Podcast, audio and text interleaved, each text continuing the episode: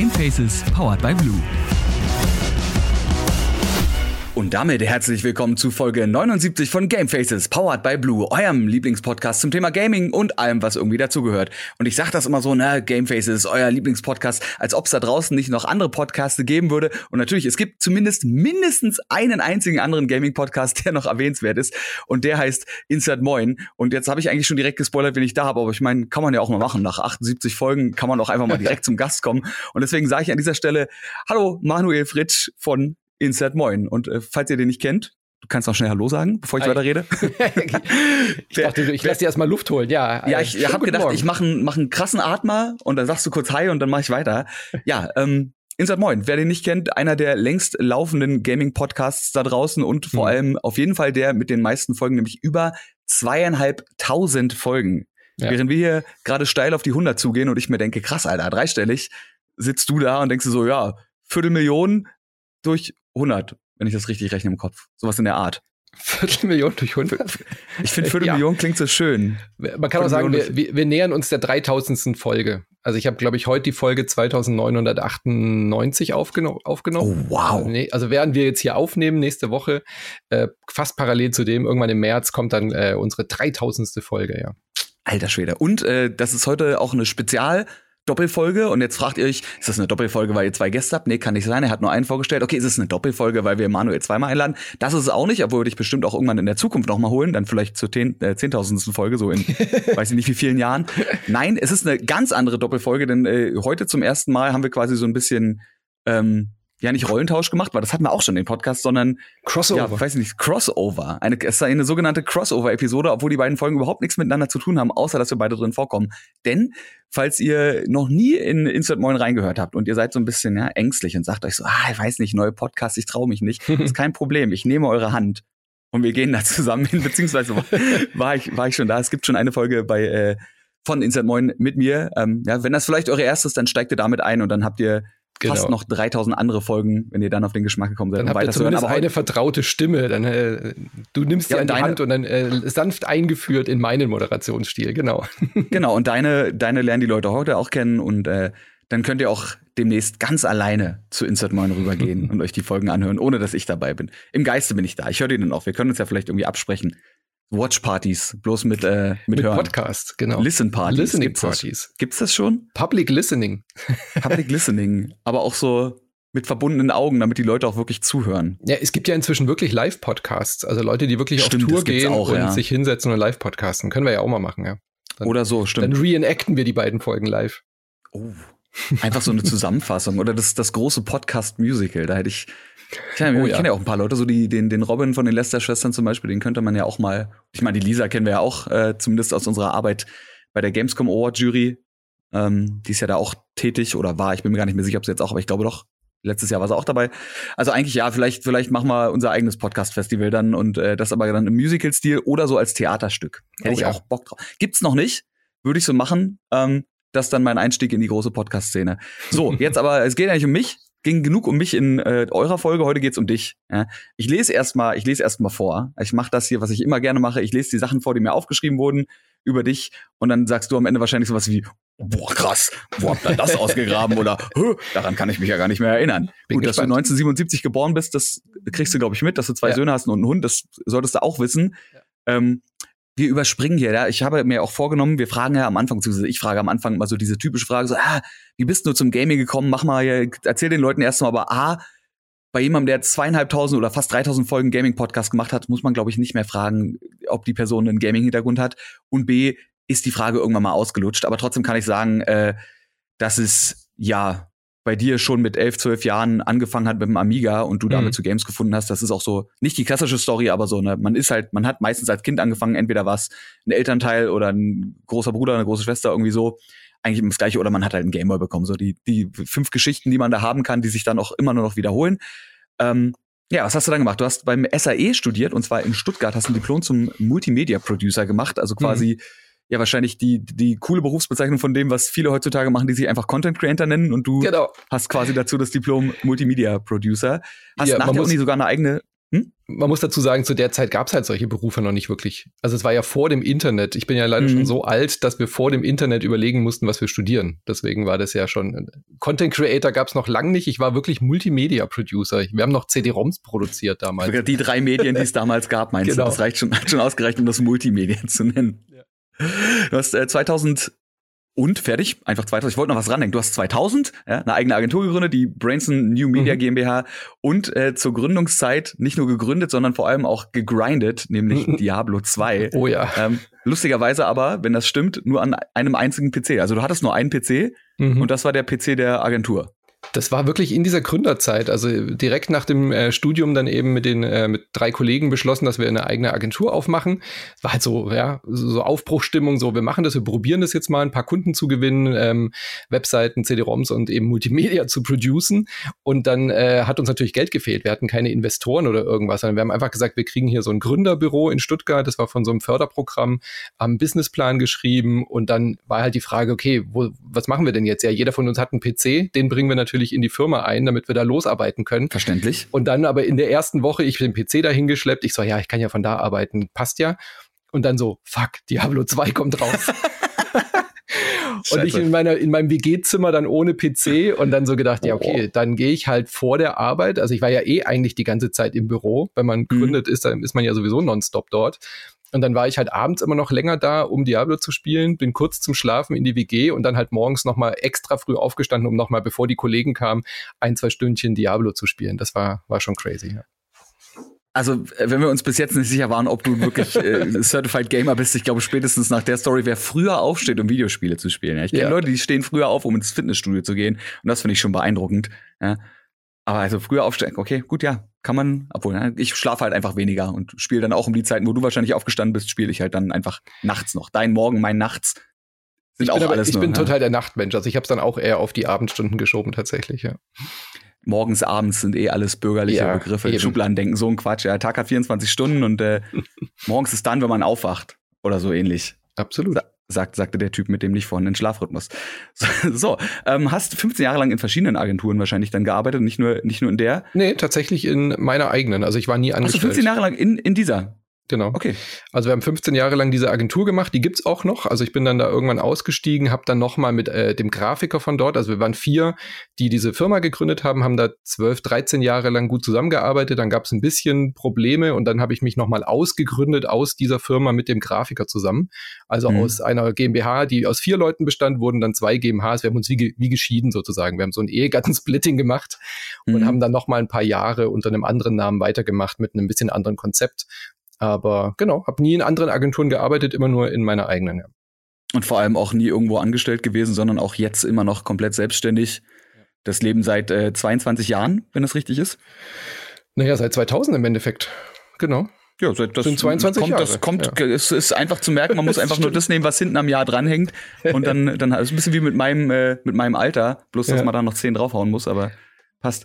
Ähm, du hast aber lustigerweise schon in der Agentur mit Insert Moin begonnen, weil wenn es den Podcast schon seit über zehn mhm. Jahren gibt, dann muss es den ja logischerweise schon vor 2015 gegeben haben, nämlich 2010. Ja. Jetzt hätte ich tatsächlich erstmal die Frage, ähm, wie kommt man dazu? Ich meine, gerade wenn man so in einer Agentur ist, hat man ja vielleicht eigentlich nicht so zwingend die Zeit oder mhm. andere Sachen zu tun. War das so ein Ding, wo du gesagt hast, Podcasten kenne ich von anderen Leuten, kriege ich auch hin oder war das so ja, so eine Mischung. Also ich habe mich ja immer, also ich war in der in der Agentur auch derjenige, der immer für die neuen Konzepte, für, also ich würde jetzt mal sagen sowas wie ein Creative Director oder sowas würde man es mhm. wahrscheinlich heute nennen. Wir hatten ja nicht so feste Berufsbezeichnungen, weil wir halt einfach zu viert alle alles gemacht haben, aber natürlich haben sich so Schwerpunkte entwickelt. Ähm, und ich hatte so die Rolle eben so als Creative Director, war immer auch für die neuen Medien zuständig, war halt immer der, der dann gucken musste, okay, was passiert denn da jetzt mit diesem komischen YouTube und so, ja, was passiert denn jetzt mit Facebook und solche Geschichten. Und deswegen war ich immer schon sehr interessiert daran, eben auch diese neuen Medien anzugucken. Und äh, Podcasts habe ich dann für mich als Medium eben so analysiert und entdeckt und mich damit auseinandergesetzt. Und was machst du, wenn du ein neues Medium ausprobierst? Du guckst halt erstmal, was sind so deine Interessen und guckst halt, was gibt's da in dem Bereich. Und da ich ja immer schon sehr spieleaffin war, diese Leidenschaft für Spiele auch nie verloren habe, habe ich halt als erstes irgendwie ein paar Podcasts gesucht, die sich irgendwie mit Gaming auseinandersetzen. Und wie du es gesagt hast, ähm, so von meiner kreativen Art ist es immer so, wenn mir irgendwas total gefällt und ich äh, mich für irgendwas total begeistern kann, dann habe ich auch immer das Bedürfnis, das zumindest mal selber auszuprobieren. Also so selber mal zu gucken, das Medium zu verstehen, war, hat für mich auch bedeutet, eben dann einen eigenen Blog aufzusetzen, mal irgendwie ein bisschen was äh, versuchen zu schreiben und solche Sachen. Und äh, damit fing das dann alles an. Also kurz bevor die Podcasts waren, habe ich ein eigenes Blog aufgesetzt, habe mich eben mit Spielen auseinandergesetzt und habe gedacht, okay, ich will irgendwie kreativ äh, ein Outlet haben, weil als Agentur als ähm, ähm, Dienstleister bist du halt immer kreativ für andere, aber machst halt nicht dein eigenes Projekt. Ja, du bist nie irgendwie in deinen, deinen, deine eigenen Ideen, die du umsetzt. Und daraus ist dann so Insert Moin im Endeffekt entstanden. Das hieß dann damals Manu spielt, also das war mein eigenes Blog, wo ich mich mit Spielen auseinandergesetzt habe, Artikel geschrieben habe und da habe ich dann die ersten Podcast-Versuche unternommen. Und das hieß dann damals noch Breakfast at Manu spielt. Also es war quasi ein Format auf meinem Blog, mhm. wo ich versucht habe, so ein bisschen zu podcasten. Und daraus äh, ist dann jetzt das entstanden, was jetzt heute ein Beruf ist, um das mal so ein bisschen abzukürzen. Aber die Idee. Sehr, sehr die, lange Abkürzung, also sehr krasse die, Abkürzung. Die Idee war eigentlich nur, okay, mal das Podcast-Medium ausprobieren und dann hatte ich diese wirre Idee zu sagen, wie wäre es denn, wenn man einfach jeden Tag einen kleinen Podcast macht über das, was man am Vorabend gespielt hat. Das war die Idee.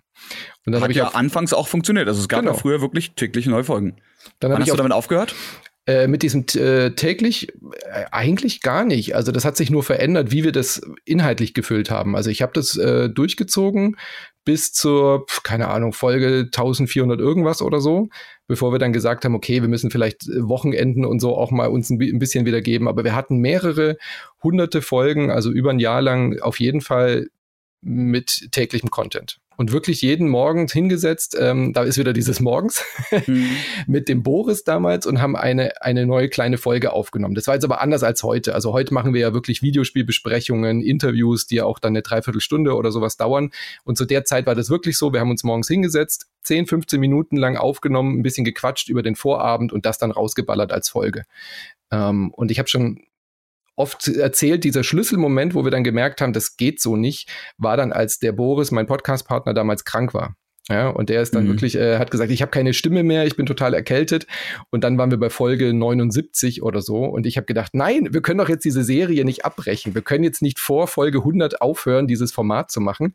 Und habe dann auf Skype rumgeguckt, wer online ist und habe dann eben versucht, Gäste einzuladen. Und ab dem Moment haben wir gemerkt, das tut dem Format voll gut, wenn wir einfach jeden Tag versuchen, neue Leute in den Podcast zu holen. Und das war so die Geburtsstunde, würde ich sagen, von dem, was heute Insat Moin äh, ausmacht ich glaube, zum Namen muss man jetzt nicht viel ja. sagen. Äh, wenn ihr euch morgens trefft, äh, Insert Coin ist, mhm. kennen vielleicht die, die jungen Menschen unter uns, ne, die kennen das nicht mehr, aber damals bei Arcade-Maschinen, da hat man eben noch einen Coin rein inserten müssen, damit das ganze Game irgendwie läuft. Wenn man gestorben ist, hat man noch einen Coin reingepackt, dann hat man noch ein Continue bekommen und durfte weiterspielen. Und äh, ja, der Reim Coin Moin, der ist, glaube ich, ja. Ne? Aus der, äh, aus der, der Wortspielecke kam das dann natürlich. Auch wenn ich weiß, dass Moin keine Begrüßung von morgens ist, aber die Assoziation hat ja trotzdem ganz Deutschland außer Hamburg.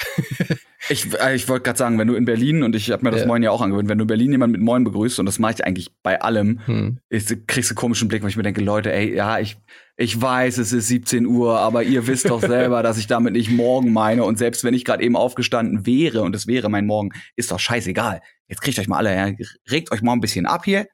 Kann man mal Moin sagen. So. Aber um ja. deine Frage nochmal zu beantworten, ja, das war nebenberuflich. Also ich habe das wirklich eben so als Hobby gemacht. Ich habe das angefangen, um mich selber ein bisschen kreativ auszuleben, habe aber zu der Zeit überhaupt noch nicht abschätzen können, wie massiv das wächst und wie viel Arbeit es ist. Also es war wirklich so gedacht, dass ich mich abends nach Feierabend ein bisschen hinsetze und da ein bisschen lustig podcaste, ein bisschen äh, schreibe. Also ich hatte nie die Intention oder die Idee, dass das mein Hauptberuf werden könnte, so wie es jetzt heute ist. Hm. Du hast vor allem ja auch, äh, wie du schon gesagt hast, viele Sachen ausprobiert, unter anderem eben auch das Schreiben und warst ja zum Teil auch, ich weiß gar nicht, bist du es heute auch noch, freier Spielejournalist, unter anderem für die GameStar und GamePro hast du geschrieben schon? Ja, Genau.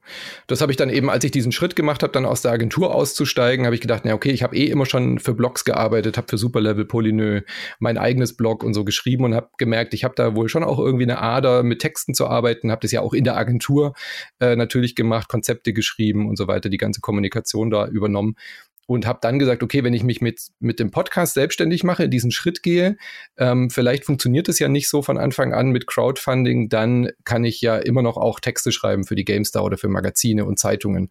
Und habe das eben so als Idee aufgebaut, okay, Podcast ist ein Standbein und mhm. das andere Standbein ist dann eben freie Texte als freier Journalist zu arbeiten. Genau, das mache ich bis heute. Also in unregelmäßigen Abständen. Also ich habe jetzt nicht irgendwie eine, ein festes Kontingent bei den verschiedenen Magazinen, sondern mhm. versuche halt das irgendwie zu kombinieren. Wenn ich jetzt, keine Ahnung, ein Spiel gerade für den Podcast irgendwie intensiv spiele, dann äh, schreibe ich halt meine Kontakte an und frage, ob die dafür einen Test oder ein Review brauchen oder irgendwelche Specials. Also mache ich so, wie es mir irgendwie reinläuft, genau. Wie äh, Warren Buffett schon sagte, man soll nicht alle seine Eier in den gleichen Korb reinlegen. Oh ja. Und, äh, also verschiedene Standbeine aufbauen ist enorm wichtig bei der Selbstständigkeit. Absolut. Das habe ich ja aus der Agenturwelt schon gewusst. Wir hatten da auch große Kunden, die fast 80 Prozent unseres Umsatzes ausgemacht haben. Und dann ist es ja auch umso wichtiger, dann eben zu gucken, dass du eben auf mehreren Beinen stehst. Und das ist bei der Selbstständigkeit ja das A und O. Dass wenn dir ein mhm. Kunde oder ein Projekt wegbricht, dass du dann nicht auf einmal nicht mehr weißt, wie du deine Miete zahlen kannst du hast genau, du hast ja zwei Probleme. Du hast A, die Unsicherheit, was passiert, wenn jetzt dieser große Kunde wegbricht. Und auf der anderen Seite hast du natürlich gerade als Selbstständiger auch äh, immer das Problem mit der, Schein, äh, mit der Scheinselbstständigkeit, ja. wenn man eben äh, zu viel Kohle nur von, von einer Person bzw. von einer Firma kriegt. Dementsprechend da, ja, so, so ist es halt. Ne? Man äh, kann natürlich den großen Fang machen und einen geilen Kunden haben, aber sollte sich darauf nicht ausruhen, sondern mal gucken, wie kann ich mich ja möglichst portfoliotechnisch breit aufstellen. Wahrscheinlich auch einfach äh, für jemanden wie dich, der viel ausprobiert, wichtig, rein vom, vom intrinsischen her, dass du sagst, ich brauche mhm. auch viele verschiedene Sachen. Äh, es gibt ja Leute, die sagen, ey, ich könnte auch die ganze Zeit mit dem gleichen Kunden arbeiten oder mit gleichen ähnlichen Kunden oder generell Firmen arbeiten. Ähm, aber bei dir, dass du eben sagst, so, ich habe hier ein bisschen was, also Hauptsache irgendwie was mit Gaming oder mit, mit Unterhaltungselektronik, äh, so, und dann aber hier ein bisschen schreiben, da ein bisschen, bisschen podcasten. Mhm. Ähm, das ist wahrscheinlich, bisschen, bisschen war ein bisschen, bisschen war ein bisschen untertrieben und mit ein bisschen meine ich sehr viel. Ja, nee, da hast du mich ähm, genau richtig analysiert. Also ich brauche das total, auch diese Abwechslung. Deswegen hat das Agenturleben eigentlich auch gut zu mir gepasst, weil man ja wirklich alle paar Wochen neue Projekte hat, neue Kunden, sich mit neuen Themenfeldern auseinandersetzen muss. Deswegen war das eigentlich auch mein Beruf so der oder meine Berufung, habe dann aber eben gemerkt, dass ich das nicht alles gleichzeitig schaffen kann. Also mein mein hohes Interesse irgendwie immer wieder für neue Projekte und neue Ideen und neue Abwechslung zu sorgen, hat halt auch dazu geführt, dass äh, Agentur Selbstständigkeit und Podcast Selbstständigkeit und noch Artikel schreiben und Kinder haben, war ja auch zu dem Zeitpunkt noch relativ mhm. jung. Und das den Hund. Mich, und ja gut. und den Hund, ja. Äh, dass das natürlich einfach viel zu viel ist. Also ich habe mir da viel zu viel auf die Platte geladen und konnte aber auch nicht loslassen. Also ich wollte weder die Agentur im Stich lassen noch das Podcast-Projekt im Stich lassen und habe dann eigentlich eher dafür gesorgt, dass ich mich selber irgendwie im Stich gelassen habe. Also ähm, wir hatten ja in unserem Podcast auch ein bisschen über Mental Health und so gesprochen. Also ich bin halt mhm. halt wirklich mit Ansage eigentlich fast schon in diesen Burnout reingerannt äh, zu der Zeit. Das wäre tatsächlich auch ein Thema, äh, ja, worüber man lange, äh, lang, hm, auch gut, worüber man nachher gerne mal reden kann, mhm. ähm, wenn, wenn wir dann ein bisschen an der, in der ernsten Schiene angekommen sind, beziehungsweise ernst ist es ja immer, aber lass uns vielleicht erstmal noch bei den seichten Themen und dann ja. langsam. Ja, ihr könnt euch da draußen auch schon geistig darauf vorbereiten, es wird nachher, vielleicht wird es nachher noch heavy. Wir wissen ja, so schlimm wird's nicht. Aber, nee. aber das, äh, das sind wir ja aus dem Podcast auch gewöhnt, dass wir auch mal die nicht so schönen Themen ansprechen. Ähm, Du hast selber tatsächlich gesagt, äh, vor ein bisschen mehr als einem Jahr, dass du dir auch vorstellen kannst, in zehn Jahren noch Insert Moin zu machen. Hm. Und äh, da hätte ich jetzt tatsächlich die Frage, hast du eine Vorstellung, wie Manu in fünf Jahren aussieht oder in zehn Jahren? Was da anders ist? Ich glaube, ich nehme mir dann einfach mein Bart ab, dann sehe ich wieder so alt aus, wie ich jetzt vielleicht bin. Nein, keine Ahnung. Ich, es ist schwierig. Also einerseits denke ich immer, es gibt genügend Podcaster, die im Gaming-Bereich sind, die auch einen Ticken älter sind als ich, also die dann halt so auf dieser Retro-Schiene sind, weil das halt das ist, was sie interessiert. Wenn mhm. ich jetzt denke, ich rede in zehn Jahren über das, was jetzt, keine Ahnung, jetzt rauskam, also über Horizon äh, Zero Dawn, ist das dann schon Retro? Weißt du, wie ich meine? Dann, das ist eine gute Frage, ja. Das ist jetzt halt genau die Frage. Aber wenn ich so beobachte, wie ich mich die letzten äh, 22 Jahre entwickelt habe von meiner Spieleinteresse, ich bin ja auch nicht jünger geworden und ich bin jetzt ja auch nicht mehr in diesem klassischen jugendlichen Videospielalter, aber meine Zielgruppe wächst ja auch mit. Also ich mhm. würde halt sagen, einfach unsere Generation ähm, oder meine Generation waren ja so die ersten, die halt mit diesen Arcades und dann eben Home Entertainment System und solchen Geschichten groß geworden sind. Die Generation jetzt, die danach kam, die ist ja sowieso schon viel spieleaffiner. Und äh, deswegen glaube ich ehrlich gesagt nicht, dass ich in zehn Jahren zu alt bin, um über Videospiele zu reden. Weil das hoffentlich sowieso nicht, ne? Nee, also solange es mich noch interessiert und solange ich Spaß habe an neuen Spielen, werde ich das, glaube ich, auch weitermachen können. Die Frage ist, ob mir die Leute da noch zuhören wollen, aber die Leute, die mir bis jetzt zugehört haben, die sind ja dann auch zehn Jahre älter und vielleicht wachsen die Interessen damit, vielleicht muss man das Projekt neu überdenken, neue Zielgruppen erschließen, keine Ahnung. Aber das passiert ja immer. Also das hast du ja von Jahr zu Jahr, diese Frage, wie du dich weiterentwickelst. Passt du dich dieser Spieleentwicklung an? Ähm, es ist ja eh so, dass sich ständig verändert. Also weg vom klassischen, ich kaufe mein Spiel auf CD, heute hin zu Service Games oder Mobile Games und Free-to-Play und solchen Geschichten. Das haben wir ja die letzten Jahre auch alles mitgemacht. Und bis jetzt interessiert es mich immer noch alles brennend. Und äh, solange dieses Feuer in mir brennt, kann ich mir vorstellen, diesen Podcast weiterzumachen. Ansonsten wäre für mich die Alternative halt einfach Insert Moin zu produzieren. Ja, halt neue Talente aufzubauen, die vielleicht dann diesen Podcast weitermachen, vielleicht äh, ein bisschen verjüngt haben wir uns ja schon, haben ja auch eine neue Moderatorin dazugenommen, die deutlich jünger ist, um da einfach ein bisschen ähm, das Projekt abzusichern. Also mhm. Ja, um dann selbst, wenn du sagst, ne, finde ich, finde ich gar nicht so schlecht, äh, dass du jetzt schon sagen kannst, das ist zwar natürlich dein Baby, was du seit Jahren äh, ja auch mitgegründet hast natürlich, ähm, aber dann irgendwann zu sagen, so, ey, ich will, dass es weitergeht, aber merke vielleicht selber irgendwann, die Interesse ist nicht mehr, ist nicht mehr da.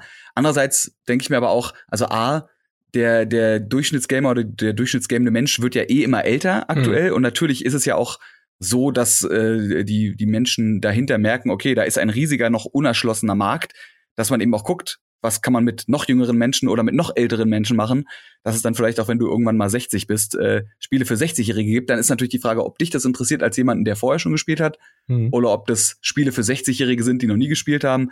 Aber wie gesagt, ich glaube, die, die Branche ist noch nicht mal ansatzweise, also wir sind immer noch so gefühlt am, am Startpunkt. Ähm, na, und dementsprechend denke ich, da wird es genug Themen geben und äh, so wie du wirkst auf mich, habe ich auch nicht das Gefühl, dass du es nicht schaffst, dich da irgendwie anzupassen. Wenn du sogar so weit gehst zu sagen, okay, vielleicht trete ich irgendwann nach hinten und produziere das Ganze.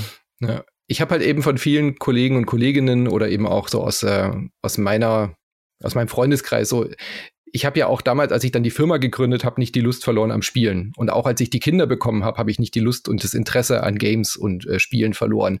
Und das waren immer so Schlüsselmomente, wo halt viele in meiner, äh, in meinem Umfeld, die dann vorher vielleicht mit mir gezockt haben, dann irgendwie so weg waren. So, ja. Mhm. Kind gekriegt und dann so, ja, keine Zeit mehr. Oder ähm, Firma gegründet, ins Berufsleben eingestiegen und so. Und das ist ja bei mir nie passiert. Und jetzt habe ich es ja quasi auch in den letzten zehn Jahren geschafft, es zu meinem Beruf zu machen. Und daher bleibt mir ja sogar noch mehr Zeit, weil ich ja auch beruflich mich für dieses Thema interessieren kann. Deswegen mache ich mir da wirklich überhaupt gar keine Sorgen, dass ich irgendwann zu alt sein werde dafür. Nee.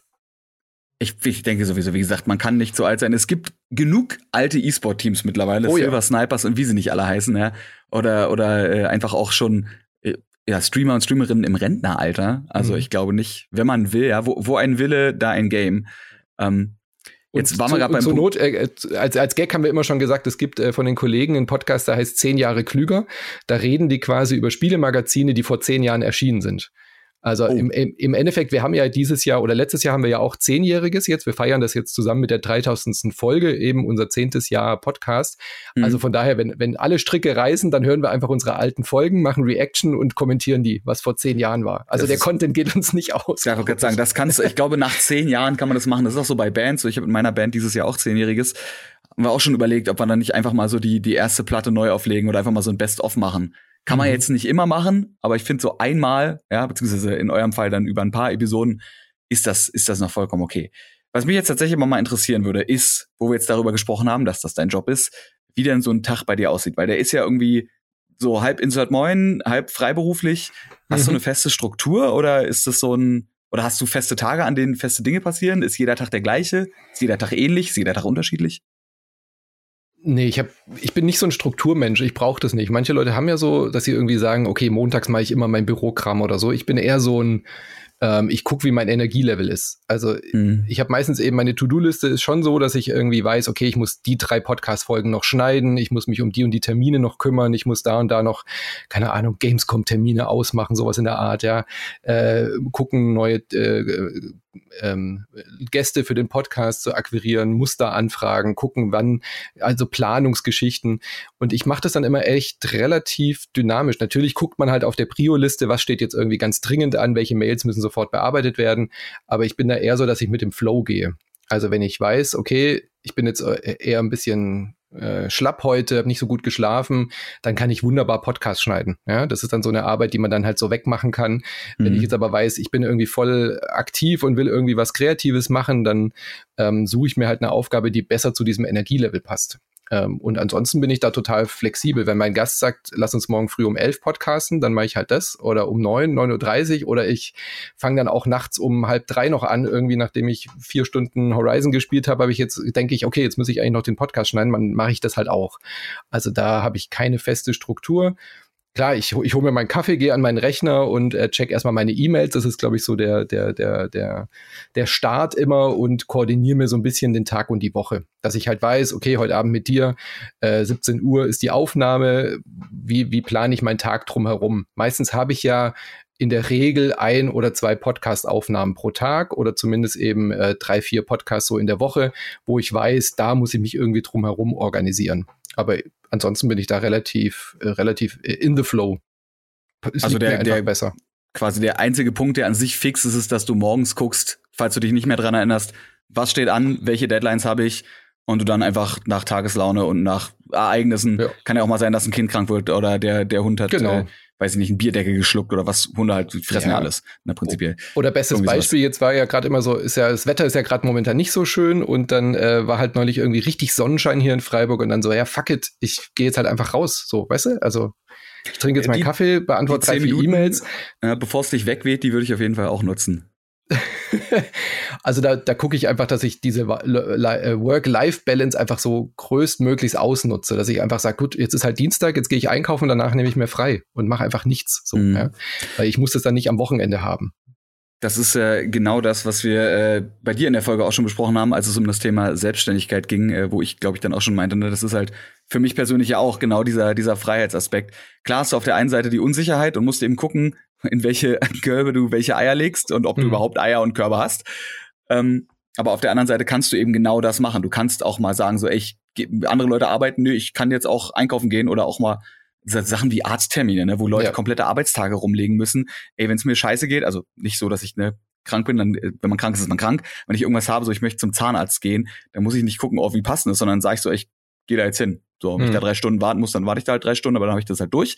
Und dann, wenn ich noch was zu tun habe, dann mache ich das eben nachts oder mach's am Wochenende oder so ich bin eh auch ein totaler Nachtmensch. Also, keine Ahnung, äh, vor ein paar Tagen hat eine Freundin angerufen, hey, ich habe ein neues Brettspiel, wollen wir das spielen? Sie hat irgendwie um Frühschicht gehabt, hat um halb vier aus, dann kommt sie vorbei. Ich so, ja klar, komm rum, dann spielen wir bis abends und dann ist sie heim und dann habe ich halt weitergearbeitet. Also diese, ich genieße es so sehr, diese Freiheit einfach zu haben, das komplett selbstständig organisieren zu können. Und das hatte ich in der Agentur ja nicht. Also in der Agentur mhm. haben wir uns halt auf so Kernarbeitszeiten eingependelt. Natürlich waren wir da auch relativ flexibel, aber wir haben halt trotzdem versucht, irgendwie möglichst lange gleichzeitig in der Agentur zu sein, um halt eben dieses Kooperative auch zu haben. Und ich bin eigentlich eher jemand, der gut im Team arbeitet, äh, mit, gerne mit Menschen zusammenarbeitet, aber habe jetzt auch seit, also ich war ja schon ein paar Jahre, bevor jetzt die Corona-Pandemie losging, im Homeoffice hier zu Hause. Und ähm, merkt, dass ich da auch eigentlich total gut funktioniere. Also ich hätte das gar nicht so erwartet. Ich hatte so ein bisschen Sorge davor, eben jetzt nur noch hier zu Hause zu sitzen und äh, zu Hause und Arbeit mhm. und Spielezimmer ist alles in einem. Manchen fällt da ja total die Decke auf den Kopf, aber ähm, stört mich echt gar nicht, weil für mich ist es halt so ein fließender Übergang. Wenn ich jetzt äh, hier rüber zur PlayStation 5 gehe, ist das jetzt Arbeit oder ist das jetzt Privatvergnügen? Das, das geht halt ineinander über bei mir. So. Das ist, glaube ich, es ist ja bei den meisten Leuten, die im Homeoffice sind, äh, war ja einer der Tipps, den vielen Leuten gegeben wurde, gerade auch natürlich jetzt zu Pandemiezeiten, aber auch schon vorher. Wenn möglich, Arbeitsbereiche und Wohnbereich teilen. So, jetzt ist es natürlich so, A, hat nicht jeder Mensch ein Arbeitszimmer. Ne? Also haben nicht, haben nicht alle so eine Wohnung, wo ein Arbeitszimmer drin ist. Ich ne, persönlich fühle mich sehr glücklich, dass sowohl meine Freundin als auch ich äh, eigene Arbeitszimmer haben. So, ähm, aber mir ist es ja dann auch so, mein Arbeitszimmer ist gleichzeitig das, wo ich dann auch meine Hobbyzeit drin verbringe, wo ich zocke. Klar kann ja. ich mich auch ins Wohnzimmer setzen, aber das geht bei mir auch nur so klar. Ich muss das nicht trennen, weil das eh miteinander zu tun hat irgendwie. Mhm. Ne? Es ist aber nicht so, dass es ich. Es ist ja nicht so, dass es nicht auch Arbeit wäre. Also das, das kommt auch die Leute dazu. auch immer falsch. Ich krieg ja immer so als Spielejournalist kriegst du oder auch als Podcaster kriegst du ja immer so die Ansage, ja, macht dir Spielen überhaupt noch Spaß? Das ist ja dein Job so, ja. Und oder die, die Gegenseite so, ja, du spielst ja den ganzen Tag nur. Also A, ist es nicht so. Man hat gar nicht die Zeit dafür, den ganzen Tag zu spielen. Man muss ja auch diese, diese Eindrücke verarbeiten, produzieren, schneiden, schreiben und so weiter und so fort. Also den kleinsten Teil meines Tages verbringe ich ja tatsächlich mit Spielen. Aber mhm. wenn ich das dann mache, ist es für mich trotzdem ein Teil der Arbeit. Aber deswegen muss ich das nicht so hart trennen. Ist aber, glaube ich, auch eine Typsache, ob man diese klare Trennung zwischen Privat und Beruf möchte. Aber die meisten, die schon mal irgendwie in der Selbstständigkeit waren, können das, glaube ich, auch nachvollziehen, dass man da nicht diese klare Trennung braucht, weil es ist halt einfach alles, was du machst, gehört irgendwie zu diesem Teil dazu, dass du selbstständig bist. Das ist äh, ein gutes Thema, auf das ich eh noch zu sprechen kommen wollte, das Thema beruflich spielen. Ähm, bei euch ist ja so, dass der Daniel zum Beispiel aufgrund dieses, dieses Drucks zu spielen gegangen ist. Mhm. Wie, wie würdest du das beschreiben, das Gefühl, was du hast, wenn du ein Spiel spielst für einen Podcast? Mhm. Beim Spielen selber das kennst du vielleicht als Musiker auch, ist so ein, so ein, so ein leichte Analyse-Hinterkopf immer dabei. Also mhm. man spielt halt nicht mehr ganz unvoreingenommen, sondern ich habe schon noch ordentlich Spaß beim Spielen, aber natürlich habe ich immer auch so diesen Notizzettel, äh, manchmal auch wirklich neben mir, aber vor allem auch im Kopf, dass ich mir manchmal schon so Sätze zurechtlege, dass mir, wenn mir irgendwas auffällt beim Spielen, dass ich quasi schon weiß, ah, das ist ein Punkt, den, auf den muss ich irgendwie eingehen beim Review oder im Podcast irgendwie das nochmal ausarbeiten, dass man sich so ständig so Notizen macht.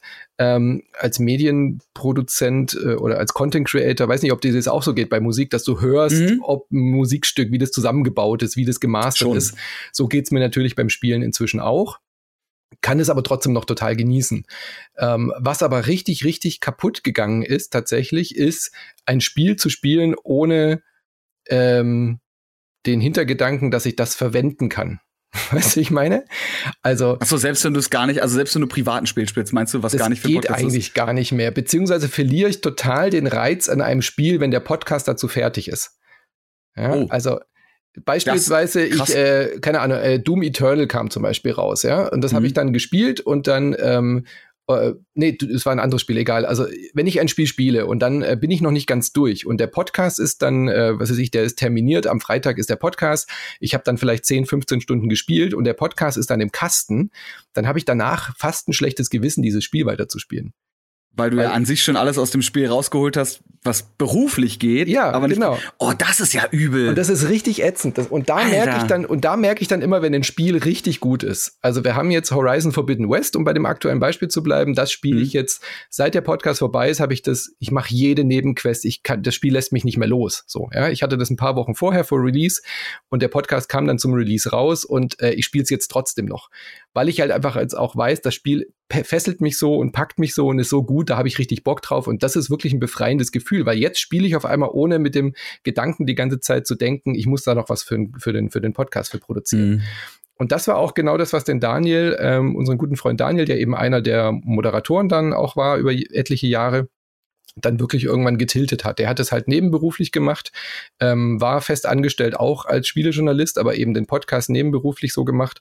Und den hat es irgendwann völlig gekillt, dass er immer nur mit dem Gedanken, was spiele ich jetzt als nächstes, ich muss das jetzt für den Podcast machen und äh, sich gar nicht mehr einlassen konnte auf gewisse Spiele. Da kamen dann auch noch mhm. persönliche Sachen dazu, haben wir auch einen eigenen Podcast nochmal mit ihm gemacht, jetzt so in der Retrospektive, wie das für ihn war, könnt ihr gerne mal reinhören.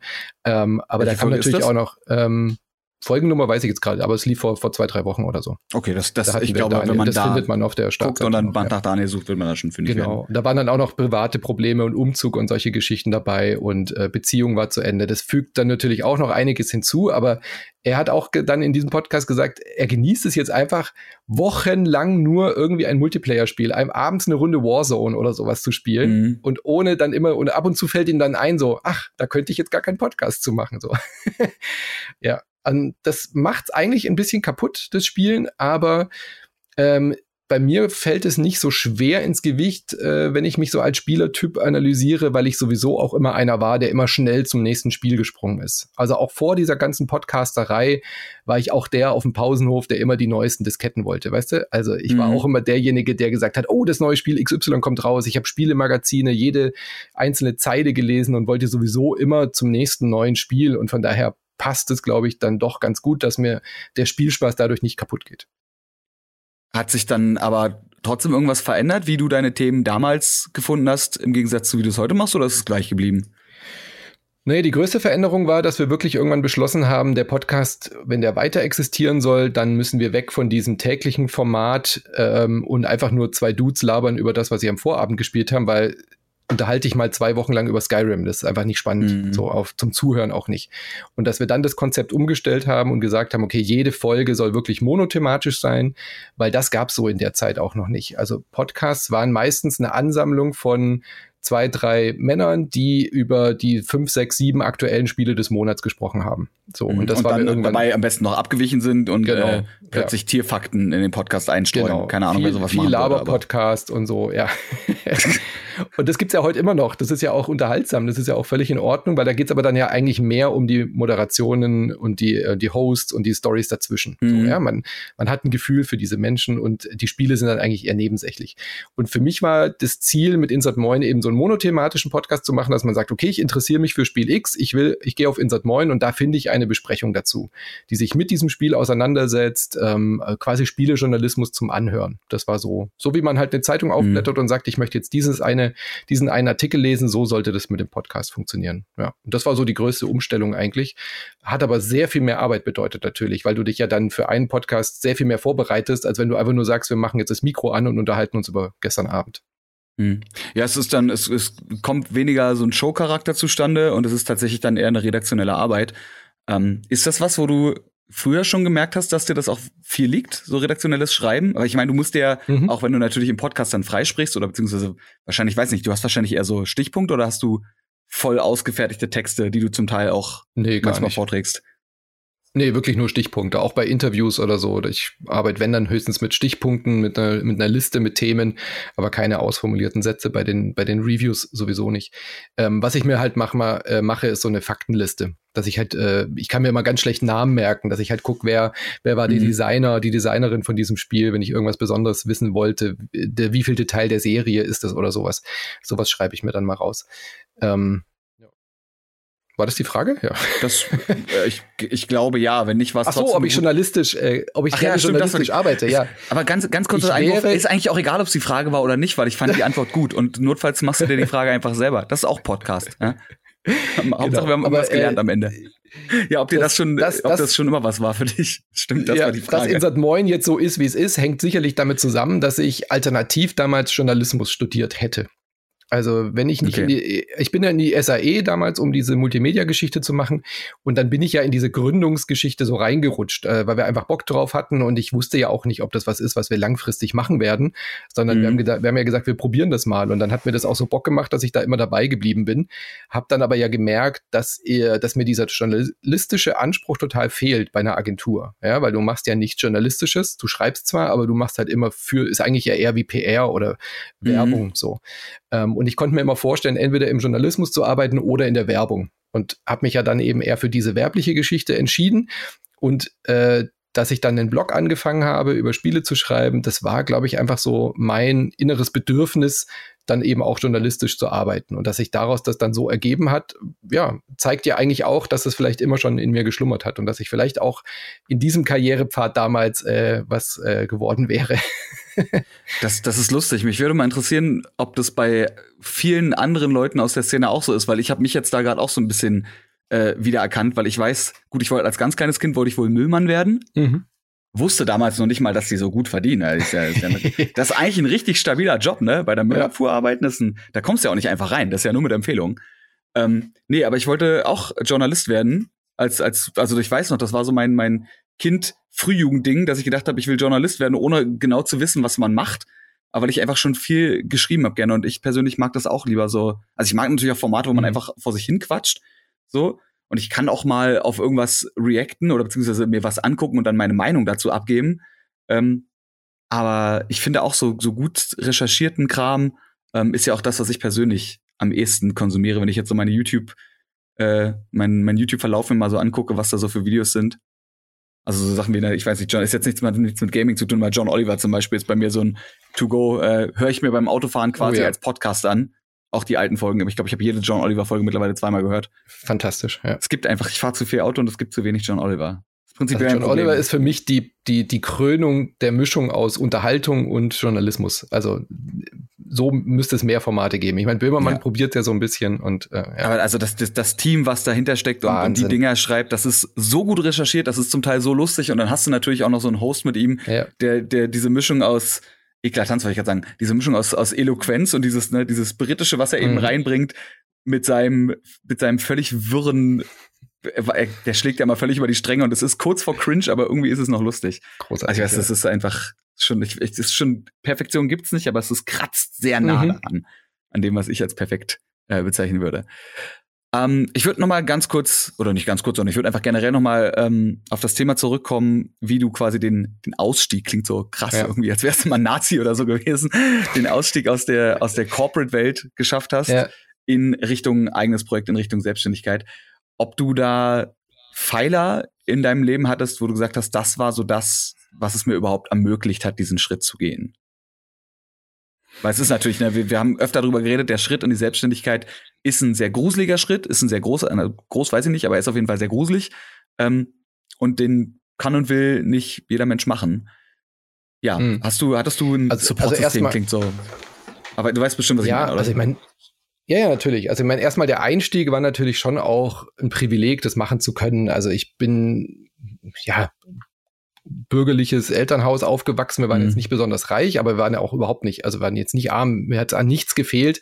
Und äh, das ist natürlich auch ein Privileg, dass du einfach sagen kannst, okay, ich mache in Ruhe mein Abitur, ich mache in Ruhe mein Zivi, es gab ja damals noch, und dann geben mir meine Eltern einfach die komplette Freiheit zu machen, was ich möchte. Ja, das war natürlich auch fantastisch. Ich mhm. musste erstmal nicht groß Geld verdienen ähm, und habe dann halt äh, gesagt, okay, entweder ich gehe jetzt halt in eine andere Stadt. Meine Eltern waren bereit, das irgendwie irgendwie zu finanzieren, irgendwie ein Studium und so weiter, ähm, dass ich mich da voll drauf konzentrieren kann. Das ist natürlich ein Privileg. Ich habe dann den, den Weg genommen, habe gesagt, alles klar, ich bleib erstmal hier und möchte das Geld lieber gerne in diese Ausbildung stecken, weil die SAE eben eine kostenpflichtige Ausbildung war. Auch das mhm. ist ja ein, ein, Privileg, was, wir da, was ich dann genossen habe. Und aus dieser Geschichte heraus, ab da lief das dann eigentlich so aus dem, was wir uns halt einfach verdient haben. Also wir hatten halt recht wenig Ansprüche, ähm, haben auch ganz klein angefangen und hatten dann relativ schnell, würde ich sagen, ein bisschen Glück auch, dass wir gute Kontakte hatten und recht großen Kunden hatten. Und ab dem Moment lief die Firma so, dass ich mal halt einigermaßen meine Miete davon zahlen konnte. Und ähm, genau, das war so mein Schritt in die Welt rein. Also von daher einfach dadurch, dass ich halt eine gute Ausgangslage habe, lief das ganz okay. Ähm, der Ausstieg selber war dann ja gar nicht mehr ein Sprung in, in die Selbstständigkeit, weil ich ja schon immer selbstständig war.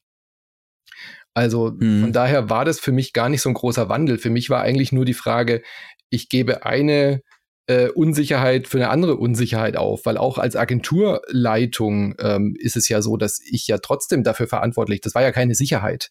Also wir hatten zwar immer wieder Kunden und wir hatten, glaube ich, auch einen ganz guten Job gemacht, so dass wir eben da eine recht stabile wirtschaftliche Lage hatten, aber es war jetzt nicht so, dass ich dass ich irgendwie aus der Firma raus bin und meine Anteile verkaufen konnte. Ja, das ist, äh, wir haben uns kein Startup aufgebaut, wo ich dann irgendwelche großen Aktienpakete hatte, gar nichts, sondern äh, wenn du aus einer Agentur rausgehst, dann kriegst du einen feuchten Händedruck und kriegst halt noch so ein bisschen, da wird halt geguckt in Inventur, was sind die, was sind die Sachen noch wert? Aber du hast ja keinen Wert aufgebaut. Ja? Wir haben Projekte umgesetzt, mhm. wir hatten ein bisschen was auf dem Konto, aber das war's. Äh, du hast keine, keine keine Produkte entwickelt, die irgendeinen Marktwert haben. Du hast kein großes äh, Image und das Einzige, was du hast, ist eigentlich dein Know-how, was du über die letzten 15 Jahre aufgebaut hast. Und das kannst und du ja Kontakte. nicht. In, und die Kontakte, ja. genau. Und die sind ja alle in der Firma. Du kannst ja die Kontakte auch nicht mitnehmen. Also von daher war das eigentlich die größte Unsicherheit, aus dieser Agentur rauszugehen, ohne jetzt einen großen finanziellen Background zu haben, um zu sagen, ich kann das jetzt mal ein Jahr durchziehen und gucken, was passiert. Ähm, deswegen habe ich mich dafür entschlossen, das eben so lange parallel zu machen und irgendwann diesen Weg zu gehen über Crowdfunding. Und das war eigentlich dann die Möglichkeit, die mir das, den, den Rücken freigehalten hat. Also wir, wir waren, glaube ich, das erste Projekt in Deutschland im Podcast-Bereich auf Patreon nutzen ja in heute eigentlich fast alle Podcasts ähm, und waren da das, der, das erste Projekt im Podcast-Bereich und da ging es dann so langsam los, dass ich gedacht habe, okay, wenn mich da ein paar tausend Leute unterstützen, dann reicht es ja, dann ersetzt es ja quasi mein Gehalt in der Agentur. Also ich musste mir selber Gehalt Schon, geben ja. in der GmbH. Und das war so die Idee und das habe ich dann parallel gestartet. Und dann ging das so langsam los. Dann hatten wir eben so 500, 600 Dollar auf äh, Patreon für ein kleines Podcast-Projekt, was nebenberuflich läuft. habe ich gedacht, okay, ist ja schon ganz cool. Ähm, aber wenn das jetzt wirklich finanziell äh, mir eine Sicherheit geben soll, dann muss ich das halt hauptberuflich machen. Und da habe ich mich dann eben gewagt, diesen Schritt zu gehen. Habe dann mit den Agenturkollegen gesprochen, ähm, die auch schon gesagt haben, Manu, du bist eigentlich viel mehr immer in diesem Podcast und gar nicht mehr so sehr in der Agentur. Äh, du musst dich, glaube ich, entscheiden. Also die haben das ja auch mitgekriegt, dass es so ein, ein Hype dann war, mhm. ein bisschen gewachsen ist, immer mehr Leute und mein Herz einfach dafür geschlagen hat. Also die haben das, glaube ich, schon sehr viel früher gemerkt als ich, dass ich eigentlich hauptberuflich diesen Podcast machen will. Ich habe das so ein bisschen vor mir hergeschoben, weil ich dachte, äh, das ist ja noch, das geht ja noch nicht. Ich kann ja noch nicht davon leben, habe aber halt sehr viel Zeit in dieses Projekt gesteckt und habe dann dadurch wahrscheinlich auch die Firma ein bisschen vernachlässigt. Ähm, gut, dann habe ich irgendwann diesen Schritt gemacht, äh, bin aus der Agentur raus und habe dann bei dem, bei dem Patreon-Projekt gesagt, hör zu, das soll mein Beruf werden. Ähm, das funktioniert nur, wenn ihr mich finanziell unterstützt oder uns damals eben. Aber habe mit Micha und Daniel ausgemacht, dass ich quasi jetzt diesen ersten Schritt gehe, ob das für sie in Ordnung ist. Sie bekommen den kleinen Obolus. Der Daniel hat auch darauf verzichtet, weil er einen festen Job hatte. Mit Micha habe ich eben was ausgehandelt, welch, wie viel Prozent er davon abbekommt. Und äh, das haben wir dann als Stretch Goal wirklich so als äh, Patreon-Kampagne gestartet, dass das mein Beruf werden soll. Im Hintergedanken hatte ich natürlich, okay, mhm. wenn das nicht so klappt, dann habe ich noch die, ähm, die Artikel, die ich schreiben kann. Da habe ich auch gute Kontakte zu den ganzen GameStar-Leuten. Das wird schon ein bisschen laufen. Und äh, deswegen habe ich mir da eigentlich relativ wenig Sorgen gemacht. Ich hab, war schon sehr zuversichtlich und optimistisch, dass ich da meinen Weg finde. Und zur Not habe ich gedacht, kann ich immer noch in der Agentur zurück. Wenn es gar nicht läuft, ich habe ja 15 Jahre Agenturerfahrung, habe eine eigene Agentur gemacht, da kann ich, da, da kann ich doch jederzeit wieder unterkommen. So, das war, das war so der Plan B. Also es war, ich fand übrigens den Spruch, den du am Anfang gesagt hast, die, die eine Unsicherheit gegen die andere Unsicherheit zu tauschen, äh, das ist es irgendwie, ne? Ja, mhm. im Endeffekt, wenn man, wenn man eh selbstständig bleibt, hast du recht, es ist, es ist eine andere Art Unsicherheit und äh, im Endeffekt einfach nur das nächste Projekt, was ja. du dir und ein anderes Projekt, was du dir aufgebaut hast und äh, was ja dann aber auch Gott sei Dank zu funktionieren scheint. Genau. Und ganz ähm, wichtig, auch wenn äh, was, anfangs ganz wichtig, was du so gesagt hast mit mit Hinterhalt. Also hätte jetzt auch sein können, dass meine Frau dann gesagt hätte, so spinnst du, du kannst doch nicht aus der Agentur raus. Wir haben hier zwei Kinder und einen Hund. das kannst du doch nicht machen und äh, komplettes Gegenteil. Also das, äh, da bin ich auch sehr dankbar, dass sie gesagt hat, hey, ich merke doch, das ist dein Herzensprojekt. Äh, wenn du daran glaubst, dann glaube ich auch daran. So, weißt du? Wir kriegen das schon hin und äh, hm. mach mach, wo dein Herz schlägt. Äh, was bringt's mir, wenn du unglücklich im Job bist und äh, äh, das Projekt einstellen muss. Weil ich war wirklich so an diesem Punkt, wo einfach beides ging nicht mehr. Hatte ich ja vorhin schon angesprochen. Es musste einfach eins von beiden sein. Mhm. Und ich glaube, mich hätte das zerstört, wenn ich Insert Moin hätte zu dem Zeitpunkt aufgeben müssen und dann in der Agentur unglücklich weitergemacht hätte, ähm, dann wäre ich, glaube ich, zugrunde gegangen. Also es wäre wär der komplett falsche Weg gewesen, ja. Deswegen bin ich da sehr dankbar, dass ich diesen Schritt gehen Einfach konnte, auch dank der Community. Ja. Ein schönes, äh, schönes Beispiel für manchmal muss man den Sprung einfach wagen und äh, das ist es dann. Ja. Und selbst wenn es vielleicht nicht geklappt hätte, wäre es wahrscheinlich trotzdem in, im Long Run besser gewesen, wenn du sagst, du machst das, was glücklich, äh, was dich glücklich mhm. macht. Natürlich immer noch mit dem Wissen, dass du wirklich ein Fallback, sagt man das so, ja, irgendwie ein, ein Rückfall, Rückfallplan ja. auch gut. Ein, ein Sicherheitsnetz hast äh, in Form zum Beispiel der, der Artikel, die du schreiben könntest und mhm. ähnlichen Dingen. Ähm, ihr wurdet am Anfang, hast du zumindest selber mal gesagt, im, äh, in einem anderen Podcast, als Bettler bezeichnet bei yeah. Patreon. und äh, ja, wie, also ich meine, ich kenne ich kenn das ja auch noch aus den YouTube-Zeiten, ne, wenn man mhm. dann zum YouTube-Partner wurde oder auch wir äh, uns bei Patreon angemeldet, ich weiß, ich glaube, es war Patreon damals mit Nerdscope, ähm, angemeldet haben. Wie war das für dich? Waren das, waren das viele Stimmen oder waren das nur wenig laute Stimmen und äh, wie bist du damit umgegangen, vor allem? Ja, das waren ein paar Laute, natürlich aus der, aus der Szene, sage ich jetzt mal, weil ich meine, die, die Podcast-Blase und auch diese Blogphase, äh, äh Szene meine ich jetzt, die, die Podcast-Szene, das war halt immer so, ja, das ist alles, es muss alles frei zugänglich sein und ähm, das äh, ist irgendwie, Blogger haben immer irgendwie ein bisschen was gegen diese Kommerzialisierung gehabt, weil man sich ja diese, diese Szene so, ich schreibe über Spiele als Amateur, als Blogger, das war ja immer ein Gegenentwurf zu klassischen Waschmaschinentests, wie sie die klassische Spielepresse hatte, der man ja dann auch immer vorgeworfen hat, dass mhm. sie zu nah an der Industrie sind. Und jetzt kommt dieses Podcast-Projekt daher aus dieser Indie-Szene, nenne ich es jetzt mal, äh, auch da wieder vielleicht die Parallelen zur Musik und fängt halt an, auf einmal über Geld zu reden, ja, und sagt, hey, wenn wir das, wenn ihr das hören wollt, ähm, dann unterstützt uns doch finanziell. Wir wollen keine Werbung machen. Mir war immer wichtig, da ich ja aus der Werbeindustrie komme, fand ich das immer scheiße. Ich will nicht die ganze Zeit irgendwie Werbekunden akquirieren. Das muss doch auch anders gehen. Das muss, ich glaube an Crowdfunding. Das muss funktionieren mit dem Support der Community. ähm, und dachte, das ist der richtige Weg. Ist es ja dann auch geworden. Äh, also der Erfolg gibt mir A recht und B ist die gesamte Podcast-Welt inzwischen auf Crowdfunding finanziert. Also von daher habe ich da den richtigen Riecher gehabt, glaube ich. Ähm, aber klar, so Stimmen gab es natürlich, dass die Leute gesagt haben, oh, was ist ein Patreon jetzt schon wieder? Was ist denn der Scheiß und so. Ähm, zu, man muss sich zurückberufen, zu der Zeit gab es keine Bezahlinhalte im Internet so richtig, ja. Spiegel Online hat gerade angefangen, irgendwie eine Paywall hochzuziehen und haben auch massiv Kritik dafür bekommen. Und heute kannst du auf keine Tageszeitung mehr gehen, ohne sofort irgendwie bitte hier Abo abschließen zu machen. Und äh, selbst YouTube und äh, Co. haben ja jetzt inzwischen solche Bezahlgeschichten. Twitch hat die Abos äh, publik gemacht und so. Also von daher waren wir unserer Zeit halt so einen Ticken voraus. Ähm, und mussten da ein paar Stimmen anhören, aber im Endeffekt zählt ja das, was die Community sagt. Also der Großteil der Community fand es dann in Ordnung, hat dann auch gesagt, na klar, unterstütze ich euch. Ähm, es gab aber auch viele, die dann ähm, wirklich sauer sind bis heute. Viele ist jetzt übertrieben, aber es gibt einige, die gesagt haben, hey, ihr wart immer kostenfrei und jetzt auf einmal wollt ihr Geld dafür ohne mich. Und dann frage ich mich halt auch, sind das eigentlich dann die Menschen, die, für die man diesen Content produziert? Also da ist man halt erstmal menschlich enttäuscht und so, aber ich bin froh über die Community, die wir jetzt haben, der, die halt sagt, dieser Podcast ist mir auch was wert. So. Das ist generell so ein Problem, wo ich mir denke, so, ich hätte eigentlich gerne gedacht, dass das so ein, so ein Problem der jüngeren Generation ist, weil die eben aufwachsen mit dem ganzen äh, mhm. Streaming-Zeug, was ja unter anderem, also eine Twitch ist ja per se kostenlos, man muss ja nicht bezahlen, es sei denn, die, die streamende Person macht so einen Sub-Only-Stream. YouTube ist an sich kostenlos. Spotify kannst du theoretisch, auch wenn ich hab's, hm. ich habe mir direkt einen Spotify-Account gekauft, deswegen weiß ich ehrlich gesagt nicht, wie Spotify ohne Abo funktioniert. Ich habe einmal unangemeldet Spotify gehört und dachte mir so, nee, ach du Scheiße, was, wo, wo sind die Knöpfe? So, aber es geht ja theoretisch. Und das gleiche, diese gleiche Diskussion hast du ja auch mit mit Handygames zum Beispiel. Das ist ja auch wieder so ein Ding, wo die Leute irgendwie, weiß ich nicht, ob ob da die Wertschätzung nicht nicht da ist, weil es einfach immer normal war, dass irgendwas nichts kostet. So, Ne? Und das so, also das, dieses Handy-Ding, das war ja was, was wir bei Dr. Freud auch immer, immer mhm. probiert haben, äh, gerade zu biegen, dass ein Handy-Game auch sogar 10 Euro kosten darf, wenn es oh, ein ja. gutes Handy-Game ist. So. Ja, aber Podcasts ja, also, haben halt zu der Zeit deswegen finde ich, deswegen war das halt äh, sehr, sehr schwierig am Anfang. Ja.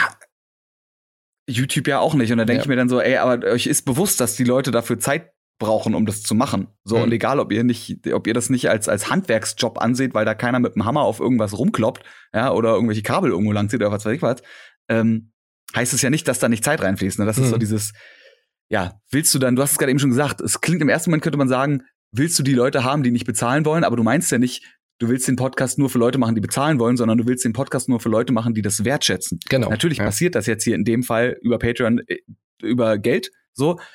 Aber das passiert halt dadurch, dass die Leute vorher schon gesagt haben, ich schätze den jetzt wert. Und mhm. wenn ich meine Wertschätzung jetzt eben mit Geld darstellen soll, dann mache ich das eben mit Geld, wenn ich also ne, wenn man sich leisten kann. So. Ja. Und wenn nicht, wenn man sich nicht leisten kann, dann denke ich mir so, dann ist es natürlich schade, aber das ist, glaube ich, das sind wenige Leute.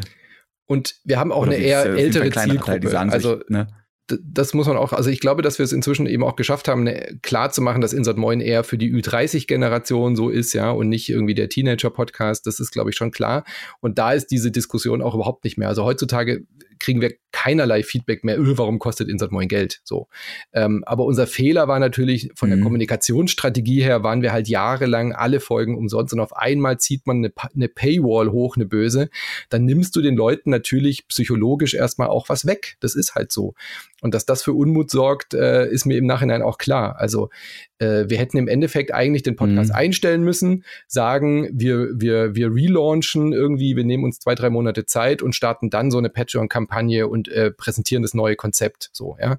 Und dann hätten wir ein ganz anderes Standing, glaube ich. Ja, wenn man dann einfach sagt, irgendwie Insert Moin 2.0 und so weiter. Bullshit ist, ne? Natürlich, ja klar. Aber du nimmst den Leuten halt erstmal was weg. Das ist, so. eigentlich ist das nur ein, das nur ein fucking Marketing-Gag, wenn du, aber, ja, aber das wäre doch eigentlich, wenn man drüber nachdenkt, wäre das doch die viel größere Verarsche, weil du so ja. tust, als ob du, also klar, ich meine natürlich, wenn man sagt, wir denken uns was anderes aus, aber das habt ihr ja bestimmt so auch gemacht, dass ihr überlegt habt, okay, natürlich, wenn wir jetzt bei Patreon sind, müssen wir vielleicht auch noch andere Sachen anbieten als nur den Podcast, so.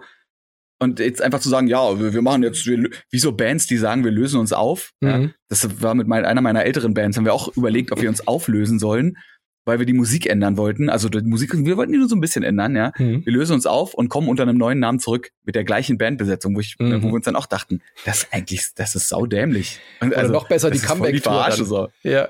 die Comeback-Tour schon geplant, oh, aber furchtbar. vorher schnell auflösen. Ja.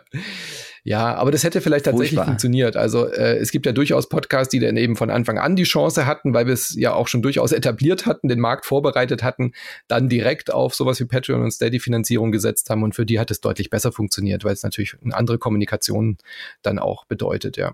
Aber gut, wir sind da jetzt, glaube ich, auf einem ganz guten ähm, Level uns eingependelt. Was aber wirklich ein Problem ist mit dieser äh, Wertschätzungsgeschichte und mit der Bezahlung, es funktioniert halt wirklich erst, wenn du Inhalte exklusiv machst. Ich habe das jahrelang, naja, monatelang probiert, mhm. dass wir gesagt haben, die Bezahlung ist freiwillig. Wir lassen den Podcast umsonst, alle Folgen, aber bitte werft doch irgendwie drei, vier Euro bei uns in, in die Klassenkasse, so nach dem Motto, ja, dass wir uns irgendwie finanzieren können. Und das, da kommst du auf mhm. ein paar hundert Euro, aber das war's. Und ab dem Moment, wo wir gesagt haben, alles klar, wir müssen es leider machen, wir müssen jetzt eine böse Paywall hochziehen, ähm, ähm, vier, fünf Euro, dann seid ihr dabei, oder fünf Euro war es jetzt äh, genau, dann kriegt ihr alle Folgen und wir machen halt eine Folge pro Woche, die dann noch umsonst ist. Ab dem Moment hat es funktioniert, dass ich davon meine Miete zahlen kann, davor eben nicht.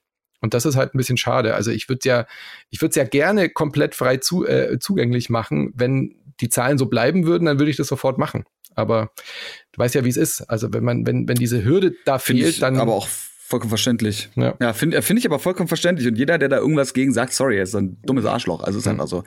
Vor allem denke ich mir dann auch so, ähm, ist ja ne, weil du am Anfang sagtest, gerade aus der, aus der Podcaster-Szene kam eher so der Gegenwind, natürlich auch von den Leuten, die jetzt denken, oh scheiße, jetzt muss ich 5 mhm. Euro für bezahlen, aber natürlich eben auch von Kollegen und Kolleginnen, ähm, weil es dann irgendwie heißt, man ist Kommerz und man verkauft sich. Aber da denke ich mir, aber an wen verkaufe ich mich? Mhm. Ich verkaufe mich an genau. eine große, hoffentlich breite Masse von verschiedenen Menschen, wovon aber per se niemand Einfluss auf meine Inhalte hat. Vielleicht kann man natürlich auch mal Umfragen machen, aber die Umfragen würde man ja wahrscheinlich auch so machen. Und so weiß man, die Umfragen werden nur von Leuten gemacht, äh, die das Zeug eh konsumieren. Um, und dann denke ich mir so, das ist genau wie wenn wir als Band, äh, wir haben auch jedes Album bis jetzt immer über Patreon und Kickstarter und GoFundMe, also wir sind, glaube ich, alle mhm. einmal durch mittlerweile, ähm, äh, finanziert. Und dann denke ich mir auch so, weil die andere Alternative wäre, wenn man es überhaupt hinkriegt, also die anderen beiden Alternativen wären, entweder es gibt kein Album, ja. weil wir nicht einfach mal jeder 2000 Euro in so ein Album investieren können, so. Proberaum ist schon teuer genug, Instrumente kosten auch Geld, ne? Und die andere Möglichkeit wäre, und die kann ja auch nicht jeder wahrnehmen, dann müsste man sich irgendwie ein Label besorgen. Ja. So, aber dann ist wieder die Frage, dann muss man am Ende unter Druck produzieren und dann kommt da irgendwie Scheiße bei raus. So, dann mhm. muss man die Musikrichtung ändern, weil Label sagt, ja, mach mal ein bisschen mehr Pop rein oder so. Ja. Das ist doch auch scheiße. Ja, total. Also. Und bei Musik gibt's ja sowas wie Labels. Das gibt's ja in der Videospielindustrie mhm. im Endeffekt eigentlich nur für EntwicklerInnen die Spiele machen. Aber für, für, mhm. die, für die Presseseite gibt's ja eigentlich nur den Weg, äh, Abogebühren, also Hefte, Spiele, Hefte haben ja immer auch Geld gekostet. Und die einzige Möglichkeit mhm. für Online-Journalismus ist halt Werbung. Und mir war so wichtig, das immer äh, werbefrei zu lassen. Also wir haben mal ein bisschen rumexperimentiert. Wir hatten mal pizza.de als Sponsor und solche Geschichten. Aber das passt auch für die Podcast-Welt nicht. Zu der Zeit war das auch noch nicht so firm, äh, das äh, noch nicht so, äh, wie sagt man da, noch nicht so verbreitet, dass äh, Werbung in Podcasts mhm. ausgespielt wird. Jetzt inzwischen ist es ja echt eine eigene Branche geworden. Und äh, deswegen war für mich klar, es kann nur über Crowdfunding gehen. Und an, der Vorteil ist ja auch, das ist ja auch qualitativ die bessere Wahl, weil man ja wirklich unabhängig ist. Also äh, wenn ich, ja. wenn, es gibt ja durchaus Podcasts, die dann halt eben eine große Firma im Hintergrund haben, die das dann finanziert. Äh, ja, du kannst kein journalistisches Format machen, äh, das, was, was dann von PlayStation bezahlt ist. Weißt du, ich meine? Also, äh, wenn du über Spiele redest, also es gibt Formate wie dieses hier, wo das einen anderen Kontext hat, aber du kannst ja das nicht. wollte ich gerade sagen. Wir sind ja ne, für die, die es genau. vielleicht noch nicht wissen, der Podcast. Ich sag's am Anfang eigentlich immer. Ne, Gamefax ja. ist powered by Blue, powered by Blue, Blue die Firma, da hängt äh, Logitech mit drin, beziehungsweise Blue gehört mittlerweile zu Logitech. Ist natürlich ein gebrandetes Format, aber uns war von Klar. Anfang an eigentlich klar. Ja keine Hardware-Reviews. So, genau. Weißt du, das, das war für mich, also ne, wir haben einmal eine Folge gemacht zum Thema Mikrofone. Die war aber auch eher so ein bisschen ja. für mich, weil ich mit dem, mit dem äh, Julien dann so ein bisschen über Mikrofone rumnörden konnte. Ähm, nee, aber deswegen gucke ich ja auch selber, sonst würde ich den Job ja auch nicht machen, dass ich eben Folgen habe, wo ich mir Gäste einlade und dann geht's um die Gäste. So, und dann habe ich eben auch eine, ja. eine Maxi von Microsoft da und dann habe ich aber auch eine Kaman von, äh, von Sony da. So, und mir ist, ne, also mhm. vielleicht kriege ich auch noch irgendwann, weiß ich nicht, von Nintendo ran. Ja, Julian Bacon mhm. arbeitet da leider nicht mehr. Schade, der hat immer den, den besten Namen. Obwohl, ich glaube doch, ja, mal gucken. Aber du weißt, was ich meine. Ne? Ich, du hast ja. es gerade auch schon sagen wollen. Und deswegen, wir gucken dann deswegen, eben, dass das hier kein journalistisches wichtig. Format ist. Ja, und deswegen war mir das immer wichtig, dass ja. ich gesagt habe, das ist eigentlich die beste Lösung, weil dann ist mein, mein Projekt einfach durch so viele einzelne Leute finanziert und die wollen ja gar keinen Einfluss nehmen, die wollen ja den bestmöglichen Content und dann habe ich äh, eine komplette Unabhängigkeit. Und deswegen bin ich so verliebt gewesen von Anfang an in diese Crowdfunding-Geschichte, die mit Kickstarter ja so ein bisschen Einzug gehalten hat, aber eben durch Patreon dann auch eben eine Möglichkeit gefunden hat, dir ein monatliches Gehalt sozusagen zu sichern. Und ich sagte, das ist so mhm. entspannend. Ähm, einfach zu wissen, okay, solange ich diesen Podcast jetzt äh, mache und diese Zahlen so stabil sind, ich muss mich ja nicht jeden Monat um neue Kunden oder so kümmern, sondern ich habe einfach äh, eine Basis, auf der ich ähm, arbeiten kann und mit der ich äh, mit der ich ja hantieren kann und mit der ich irgendwie dieses Projekt planen kann. Also für mich war das die die absolute ähm, Offenbarung, dass Crowdfunding für solche kreativen Projekte oder journalistischen Projekte irgendwie Einzug gehalten hat und akzeptiert wird eben inzwischen auch. Und so unsicher, wie es ja an sich ist, weil man ja natürlich eigentlich von irgendwelchen zum Teil wildfremden Leuten abhängig ist, die dann da fünf Euro reinwerfen, ähm, kann man sich ja eigentlich sicher sein, dass wenn man am Content nichts Großes verändert oder Veränderungen, wenn dann gut, gut an den, äh, an den Endbenutzer da ranbringt, äh, ja, dass man dann auch weiterhin die Unterstützung hat. Also du müsstest wahrscheinlich, ich weiß gar nicht, wie, wie krass man verkacken müsste, dass auf mhm. einmal über 50 Prozent der Leute sagen, yo, nee, das ist es nicht mehr. Naja, klar. Ich meine, 5 Euro schmeiße ich jetzt direkt ins Feuer. Als der Daniel weg ist, äh, hatte ich schon so ein bisschen Sorge, dass dann quasi ein so ein wichtiger Faktor wegbricht, die, die Fans vom Daniel in Scharen wegrennen, vielleicht hören die gar nicht wegen mir, so, weißt du, Gedanken macht man sich dann schon. ähm, sowas kann natürlich immer passieren. Ähm, aber weiß ja, wie das ist. Also ein kleiner Shitstorm, äh, wir sagen irgendwas Falsches im Podcast, dann kann ja schon sein, dass das von heute auf morgen einbricht. Also wir haben ja auch Schwankungen in den Unterstützungen. Ähm, wir sind eine mhm. Zeit lang sehr stark gewachsen, waren dann irgendwie auch mal bei 5000 Dollar und haben jetzt lang nicht mehr diese Zahl. Also das, wir haben schon auch viele Hörer über die Jahre jetzt so verloren, weil der Markt einfach so viel äh, breiter aufgestellt jetzt ist inzwischen. Also als wir angefangen haben, mhm. gab es halt irgendwie gefühlt drei Gaming-Podcasts so zu der Zeit, ja. Und dann kam immer wieder einer dazu, wieder einer gegangen. Aber der Markt für Podcasts ist so enorm gewachsen, dass natürlich jetzt auch einfach unabhängig vom Spiele-Podcast, äh, so viele Leute jetzt, äh, selbst Nachrichtensprecherinnen haben jetzt eigene Podcasts, weißt du? Also jeder und sein Hund hat jetzt einen eigenen mhm. Podcast und alle sind irgendwie auf Patreon und querfinanziert und da noch und hast du nicht gesehen, äh, Netflix, äh, Disney Plus, das, die wollen ja auch alle Geld inzwischen, nicht mehr nur äh, Spotify. Also von daher ist einfach diese gar nicht so sehr das Geldbudget die große Frage momentan für so Projekte wie meinen, sondern tatsächlich auch das Zeitbudget. Ja, wie viel Zeit, wie viel Freizeit habe ich, um 15 Podcasts zu hören, 13 Streaming-Dienste zu abonnieren und irgendwie noch äh, Twitch und YouTube. Das, das muss ich mir ja irgendwie aufteilen. Also da merken wir halt, dass wir sehr stark Schwankungen unterlegen sind, dass die Leute dann mal wieder gehen, mal wieder für zwei, drei Monate, das schreiben sie manchmal auch, ja. Ich höre mir jetzt mal für zwei, drei Monate äh, ein paar andere Podcasts an, ich komme aber wieder oder solche Sachen. Ähm, und natürlich auch das, einfach. Das ist irgendwie interessant, so eine Nachricht. Ja, Klar, aber damit müssen wir natürlich auch hantieren und arbeiten, dass äh, manche Leute vielleicht auch wirklich einfach beim Zuhören merken, okay, ich mag die Jungs zwar oder äh, die, die Mädels auch, aber ich habe vielleicht das Interesse an Spielen verloren. Ich muss gar nicht mehr so viel über Videospiele ähm, äh, erfahren. Das passiert natürlich auch ständig. Ich habe wirklich neulich eine Nachricht bekommen, hey, ich habe jetzt einen neuen Hund, ich habe eine Welpe, ähm, ich habe jetzt keine Zeit mehr für Podcasts. Äh, euch weiterhin viel Erfolg. so. Oder ich baue jetzt ein Haus oder finanzielle Schwierigkeiten, keine Ahnung. Und äh, das gibt's natürlich immer. Also da muss, da muss gar nicht mehr so sehr von uns irgendwas passieren, sondern äh, wir haben halt Schwierigkeiten als Projekt was hauptsächlich gegen Bezahlung Inhalte liefert, neue Leute zu akquirieren. Ja, neue Leute für uns zu begeistern, ist halt ein großes Problem, wenn du ein Bezahlprojekt bist. Weil die Leute wissen ja gar nicht so genau, was Insert Moin ist, wenn sie nicht erst diese fünf Euro bezahlen. Natürlich haben wir ein riesiges Archiv, aber überhaupt diese Aufmerksamkeit zu erreichen in den heutigen sozialen Medien und äh, ist verdammt schwer funktioniert wahrscheinlich immer noch am besten über Cross-Promo. Ja? Das, was damals bei YouTube schon so, so groß angepriesen wurde und der mhm. am besten immer, immer große Projekte, wo dann einfach die fünf YouTuber, die es in Deutschland damals gab, alle zusammen daran teilgenommen haben und sich gegenseitig die Leute hinterher geschoben haben. Und ja, ganz schamlos machen wir das auch. Und deswegen natürlich hier an dieser Stelle äh, ja, falls ihr mehr von Insert Moin hören wollt, dann äh, gibt's das natürlich auf Twitter unter twitter.com slash insertmoin. Da gibt's übrigens auch twitter.com slash manu spielt. Da kommt man dann direkt zu dir. Und äh, ich glaube, wenn man bei Patreon einfach mal nach Insert Moin sucht oder einfach mal Patreon und Insert Oder überall, wo es Podcasts gibt. Oder Bing oder ja. In, in diese Leisten. Ihr wisst mittlerweile, wie das geht. Vielleicht sollte ich mal Julian Bam anschreiben, ob er äh, Longboard fährt oder so. Ich weiß nicht. Das ist, äh, da komme ich mit, da komme ich mit. Ja. Kleiner Hinweis als auf OG, als OG, ja. als, als OG Longboardender YouTuber. Vor Julian Bam übrigens, ja, vor der mhm. Longboard-Tour bin ich schon mit LaFloyd Longboard gefahren. So ist es nämlich. Ja, das haben die uns alle nachgemacht. Ich dachte mal, Unge ist der Longboard-Fahrer. War, war Unge nicht so der, der Longboard? Bilde mir ein, ja, naja, weil die mit der, mit der Tour und mit denen halt zusammen und so. Aber ich bilde mir ein, schon mit Flo Longboard gefahren zu sein und auch so, dass es in Videos zu sehen war, bevor es bei Unge und so, bevor der Hype kam. Deswegen, wie gesagt, Longboard-Szene sehr, sehr, sehr, sehr klein, aber was es damit auf sich hat, das, ja, und jetzt müsst ihr halt einfach darüber gehen. Ja. Das gibt's in der Insert Moin Folge mit mir. Weißt du, welche Folgennummer das ist?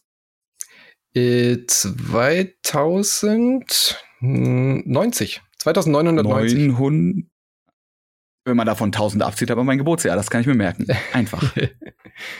Großartig. Ja, dann äh, müsst ihr müsst ihr genau dahin und euch das anhören und äh, dann vielleicht auch die anderen Folgen anhören und dann vielleicht mal einen Euro bei Patreon dalassen und dann aber auch wieder hier zurückkommen und einfach beide Folgen, beziehungsweise beide Podcasts immer im Wechsel hören. Das ist wahrscheinlich hm. das Beste, was ihr machen könnt. Hm. Das Einzige, was du jetzt noch machen kannst, Manu, ist mir einfach mal dein Lieblingstier nennen.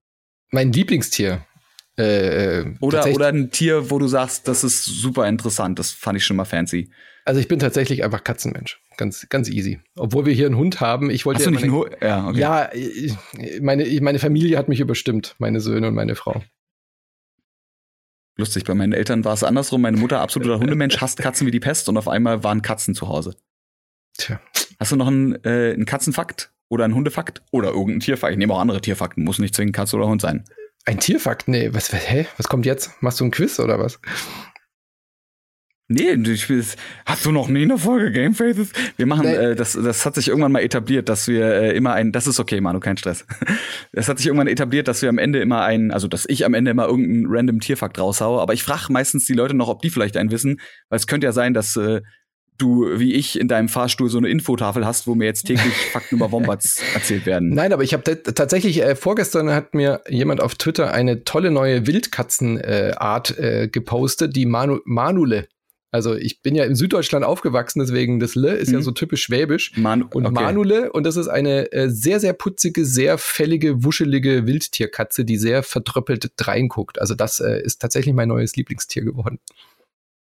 Verständlich, die werde ich mir äh, zu Genüge, zu, zu Gemüte werde ich mir die führen nach dieser Folge. Dann äh, habe ich aber jetzt noch schnell einen für dich und zwar ein, ein, kleiner, ein kleiner Doppelfakt. Es geht um Fledermäuse, mhm. wo wir eh schon von Pandemien reden, können wir auch mal ganz kurz über Fledermäuse reden. Fledermäuse sind nämlich die einzigen Säugetiere, die fliegen können. Und das ist auch wichtig so, denn jetzt kommt der eigentliche Fakt, die Beine von den Fledermäusen sind so klein, dass die gar nicht laufen können. Und deswegen müssen die fliegen. Abgefahren.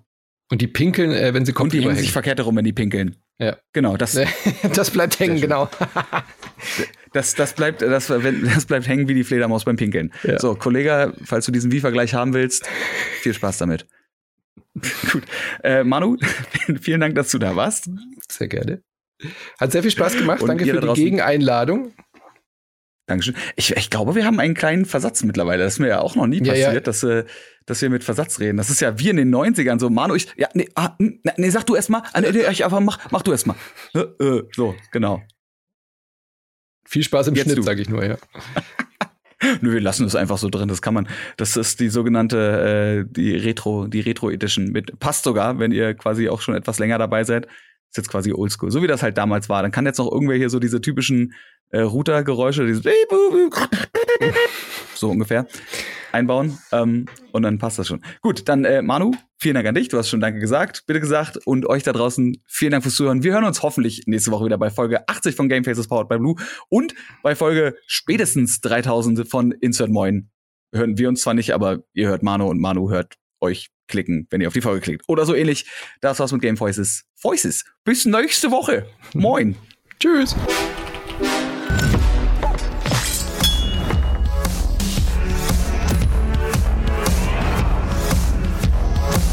Game Faces powered by Blue.